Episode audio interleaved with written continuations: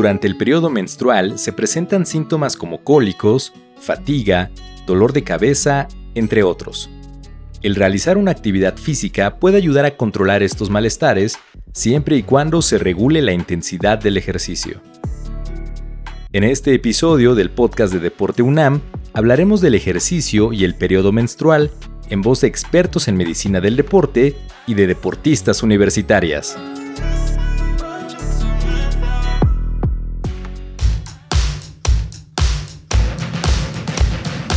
La Dirección General del Deporte Universitario presenta Podcast Deporte UNAM. En este episodio, Beneficios del ejercicio en el periodo menstrual.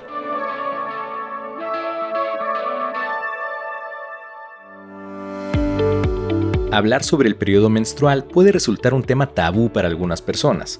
Es por eso que informarse al respecto puede acabar con estos prejuicios. Hola, mi nombre es Ariadna Sampieri, estudio una maestría en matemáticas por parte del Instituto de Matemáticas de la UNAM y practico la disciplina de ciclismo. Escuchamos cómo ha vivido Ariadna su periodo al practicar deporte. He sentido que también el ciclo menstrual me afecta. Bueno, no estoy segura, pero con esto que ha sido, que con el tiempo ha ido avanzando y ya se saben más cosas, y ya se puede saber que durante las diferentes etapas del ciclo eh, cada persona tiene diferente rendimiento, ¿no? Eh, últimamente me lo he planteado, ¿no? Como antes, antes cuando estaba en gimnasia hace mucho tiempo, eh, llegaba y uno pensaba como, ay, hoy no me siento flexible, ¿no? Hoy no me siento como muy, con mucha energía. Y casi siempre lo atribuíamos a, pues será que no dormí bien, ¿no? O será que no comí bien, o, o estoy tensa, ¿no? Entonces no puedo estirar bien como quisiera, como otros días que estoy así muy flexible. Igual en el ciclismo llegan días en que uno, en que uno se siente muy poderoso y que le puede ir muy rápido y subir así muy rápido, pero hay otros días en que simplemente nos cuesta mucho, ¿no? Y bueno, como ya se ha dado a conocer más este tema y se también creo que se ha estudiado más, últimamente sí he llegado a pensar como ya sobre la bicicleta, como, ay, hoy me siento cansada. Incluso hay aplicaciones, ¿no? Que creo que la del Garmin también monitorea como distintas partes del ciclo y te dice, ay, hoy estás en, tal etapa, entonces eh, puede ser que tengas mayor rendimiento, mayor energía o creo que algunos hasta mayor masa muscular o no sé, no sé cuánta diferencia hay. Y también, ¿no? También puede ser que, nos afecte, que llegan días en que estamos cansadas y a veces lo atribuimos a algo completamente opuesto. De hecho, yo creo que el ciclo menstrual es de las últimas cosas en las que pensamos cuando, cuando, bueno, cuando estamos evaluando nuestro rendimiento deportivo.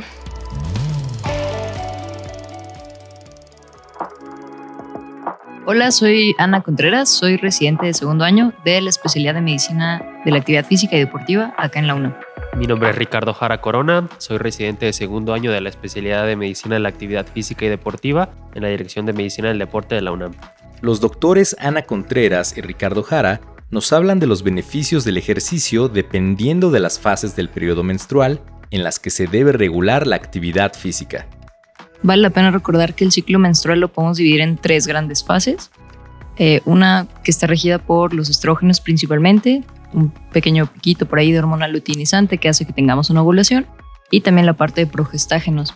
Durante cada fase tenemos ciertos beneficios o ciertos riesgos del ejercicio, la actividad física o el deporte, pero en general pues nos ayudan a tener una mejor composición corporal. Si tenemos más músculo y menos grasa, por ahí podemos tener menos riesgo de complicaciones propias de la edad, problemas como colesterol o triglicéridos altos, que en las mujeres también eh, podría por ahí generar malestar durante el periodo menstrual. Y básicamente esas son de las que más fácilmente podemos reconocer. También la parte de durante la menstruación sentirnos un poquito mejor, ayudar a reducir un poquito el dolor, sobre todo de cólicos, con ejercicio de baja intensidad o de moderada intensidad. Ayuda un montón para sentirnos un poquito más cómodas. Pero pues también hay mujeres que prefieren no hacer nada esos días y también está bien, ¿no? O sea, con lo que se sientan cómodas está bien justamente como comentaba la doctora Ana, juegan un papel importantísimo estas dos hormonas básicas que sean los estrógenos y la progesterona. Cada una va a tener efectos distintos en el cuerpo de la mujer. Hablando específicamente de la parte de los estrógenos, generalmente llega a utilizarse más el metabolismo de los carbohidratos y eso tiene implicaciones en el desarrollo deportivo Generalmente cuando están esos niveles de estrógeno elevados, eh, la mujer puede llegar a desarrollar un poquito más de masa muscular, etc. Y cuando es más elevación de los niveles de progesterona, los efectos en cuanto a las vías metabólicas se utilizan más grasas y también algo muy importante es que durante esta fase cuando se eleva la progesterona es que también cambia mucho la temperatura corporal central de la mujer. Se tienen que hacer estrategias específicas de entrenamiento y de dosificación de volumen de entrenamiento según la fase en la que se encuentra la mujer.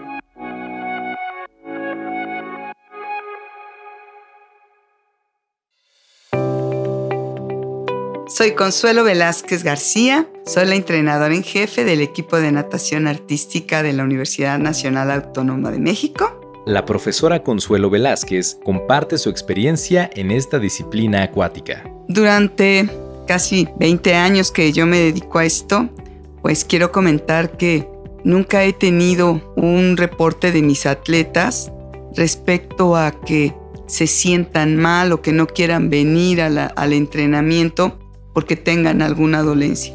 Lo que yo sé y mi experiencia es que al contrario, el ejercicio beneficia a evitar esos dolores de cólicos, de malestares de dolor de cabeza, inclusive hasta regula el, periodo, ¿no? La, la cantidad de menstruación que puedan tener.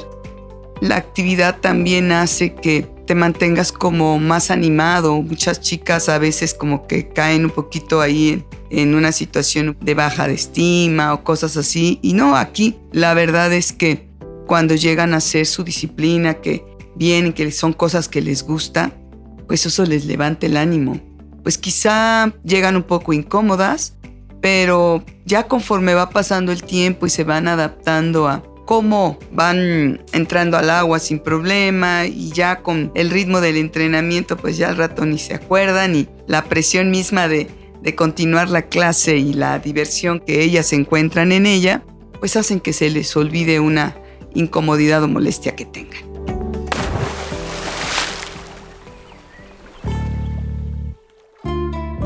Además de ciclismo, Ariadna practicaba gimnasia en la UNAM y nos comparte cómo vivía las competencias durante el periodo menstrual. Cuando estaba en gimnasia, sobre todo pues en edades tempranas, era como un terror, como decir, ay, no vaya a ser que, que esté en esos días y, y bueno, que cuando venga la competencia me toque estar en esos días. Justamente por, pues por muchas razones, ¿no? Como, ay, ¿qué tal que compito y como estoy usando un leotardo, ¿qué tal que se llega a manchar mi ropa? ¿O qué tal que algo, ¿no? ¿O qué tal que algo sale mal? ¿No? Era como un temor muy, pues muy común entre, entre todas las, chicas. Y pues bueno, así era como, ay, otra vez me libré, ¿no? Ya vine una competencia y ay, me libré, qué bueno. Y sí era muy, muy estresante o como uno de los mayores temores. Pero con el paso del tiempo como que fue disminuyendo. O llegó el día en que, el día en que sí te tocó competir y estar también en tus días de periodo. Y como que ese miedo fue pasando, como que no era tan malo como parecía al principio. Y además pues como que el tiempo fue cambiando y también ya era más fácil poder comentarlo con las amigas, con la entrenadora o los entrenadores. Y también te, te cierto apoyo.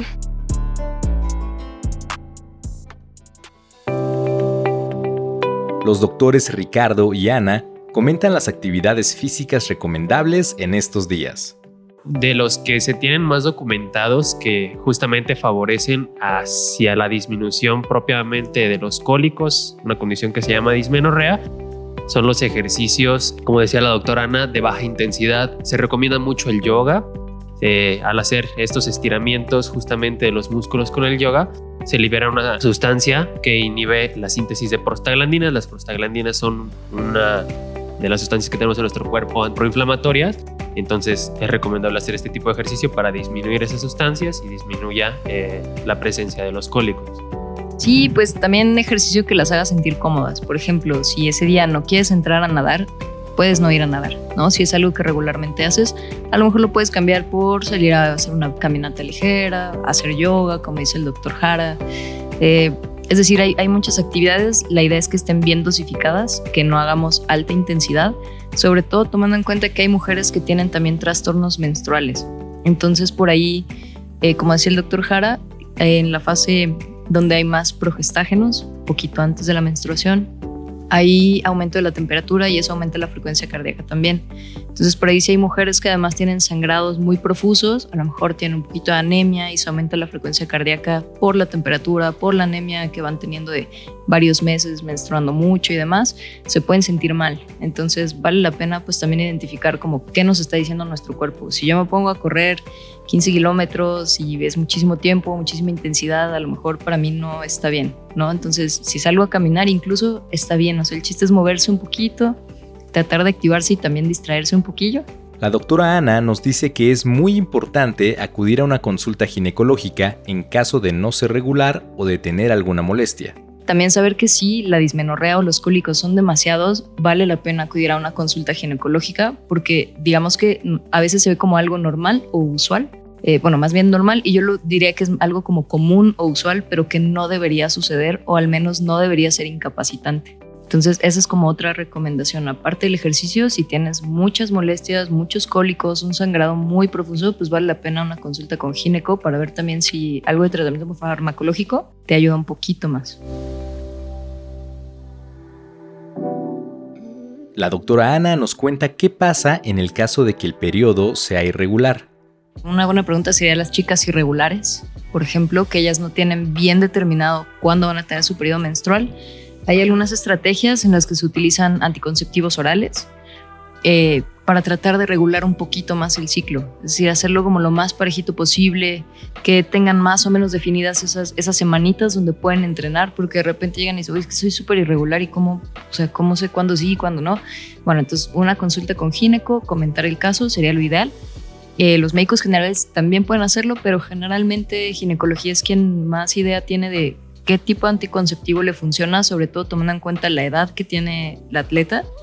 Eh, quitar un poco el tabú de que si toma anticonceptivos está mal. En realidad los anticonceptivos se utilizan para tratar un montón de patologías en la mujer. Entonces, pues, saber que son buenos, o sea, que están ahí por algo, que son medicamentos seguros, y eso, ir a una consulta, plantear como realmente, oye, quiero regular porque yo entreno y la verdad es que de repente no sé en qué fase del ciclo me encuentro, a veces bien, a veces mal. Entonces, como regularlo un poquito con ayuda de medicamentos para que sepamos cómo entrenar mejor.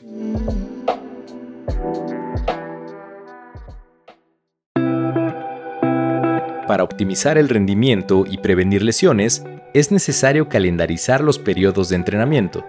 Escuchamos al doctor Ricardo Jara.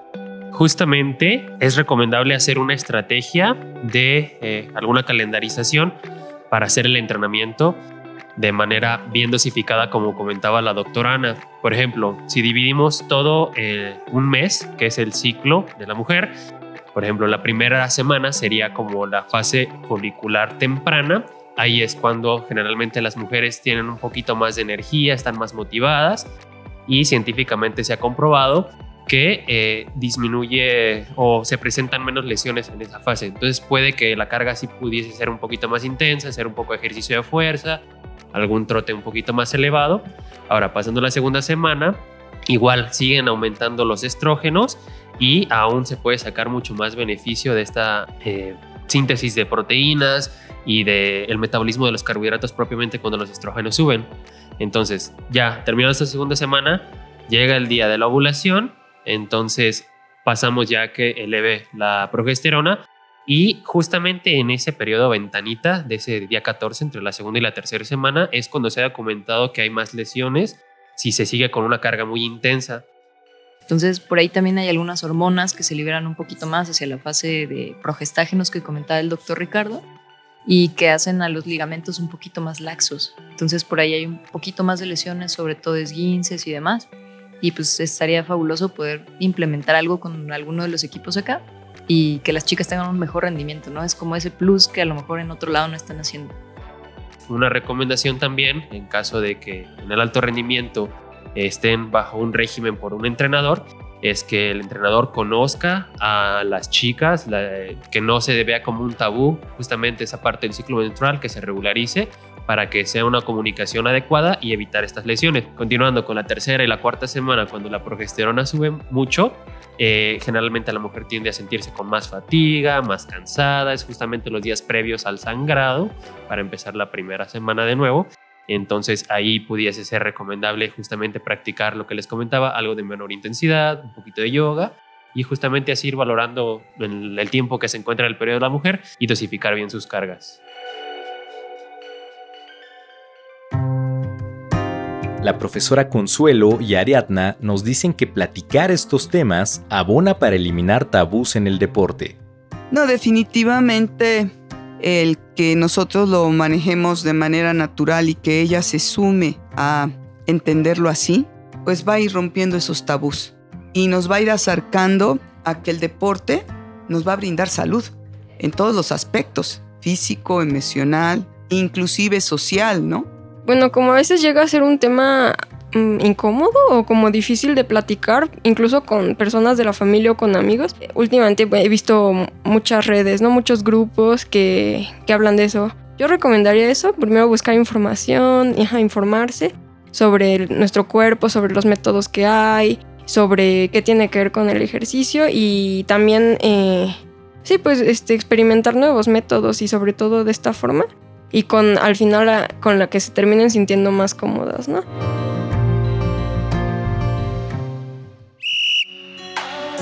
El diario británico The Telegraph dio a conocer en febrero del 2020 que el equipo de fútbol femenil del Chelsea fue el primero en adaptar sus entrenamientos al periodo menstrual de sus jugadoras, con el fin de incrementar su desempeño y reducir lesiones. El diario comenta que es una iniciativa que de ser adoptada en el deporte femenil podría revolucionar la forma en que las mujeres entrenan y compiten. Escuchamos al Dr. Jara. Es muy bueno lo que, lo que planteó el Chelsea porque justamente también muchas, en los deportes de conjunto, cuando conviven muchas mujeres, pueden llegar a sincronizar un poquito su periodo y justamente puede ser mucho más fácil para el entrenador el dosificar las cargas de manera grupal y no solamente individualizada, aunque lo recomendable sí es que eh, lo debería ser individualizado, pues.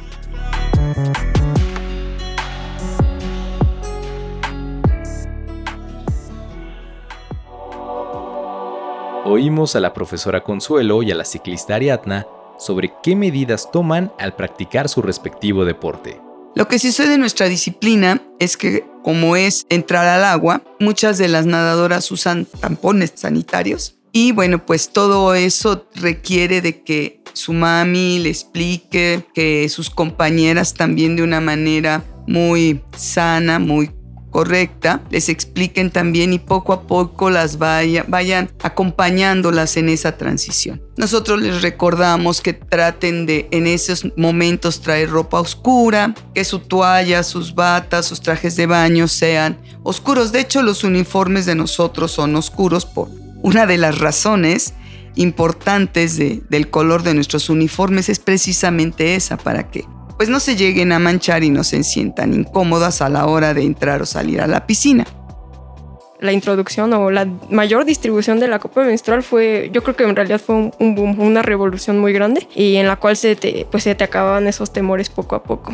Y la verdad es que sí, sí fue, sí fue también un cambio de vida para mí porque pues no te, no te preocupas por nada y, pues también coinciden que el ciclismo, los uniformes o la ropa que se usa para practicar ciclismo es muy pegada. Y además, uno va sobre una bicicleta con un asiento en el que, incluso aunque no estés en tus días de periodo, llegas a... Bueno, llegas a rozarte con el mismo asiento y con la misma ropa por, pues por fricción o porque te acomodas y te levantas de la bicicleta y te vuelves a sentar. En algún movimiento te llegas a, a pues a rozar la piel. Eh, pues más aún, ¿no? Si es que uno está en, en sus días de periodo y, y además pues estás usando, por ejemplo, una toalla, ¿no? Puede ser que, además de que es incómodo y pues puede, y como uno va a un asiento, pues puedes estar con ese estrés de, ay, me voy a manchar o se desacomodó o algo pasó o se marca. Entonces yo creo que también, tanto en gimnasia como en ciclismo fue, en realidad totalmente llegó a revolucionar estos nuevos métodos de copa menstrual.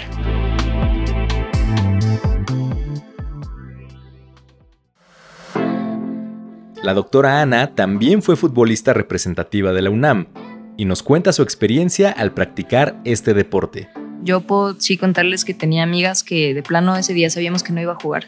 Estuviéramos en competencia o no, porque tenía cólicos que no le dejaban pararse, les daba vómito, dolor de cabeza, migraña. Y, y sí llegaba a ser un poco raro como que no teníamos realmente con quién comunicar el asunto, ¿no? Entonces era como, no va a jugar, no, no va a jugar, pero pues ya todas sabíamos por qué no.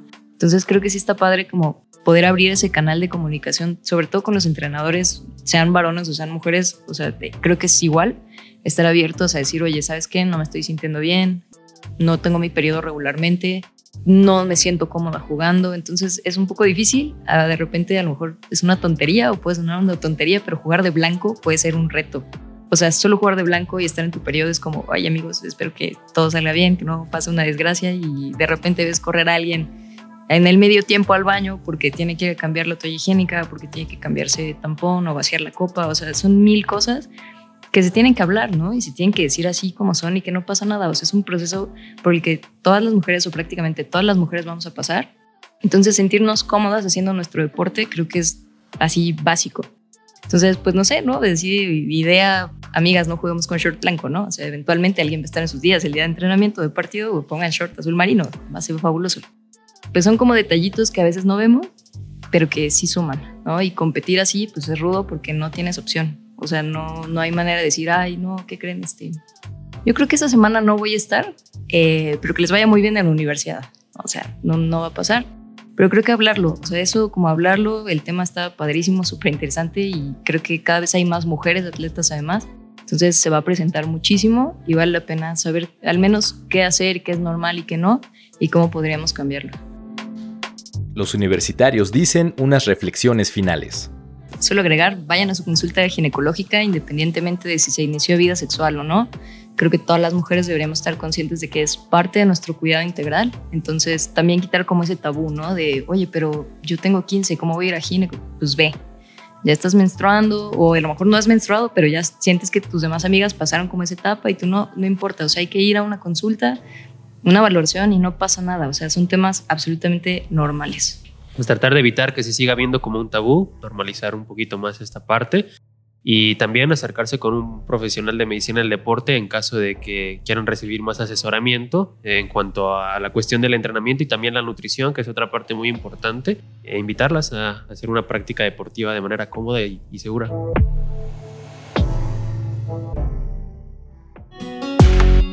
Para consultar los servicios de medicina del deporte y todas las disciplinas que ofrece el deporte universitario, ya sabes a dónde ingresar.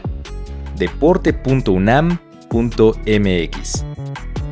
Si te gustó este episodio, compártelo y califícalo, nos será de mucha ayuda. Las entrevistas fueron realizadas por Diana Rojas y Angélica Bobadilla. La edición fue de René Pascual. La producción y la voz son de Neftalí Zamora. Nos escuchamos en el siguiente episodio del podcast de Deporte UNAM.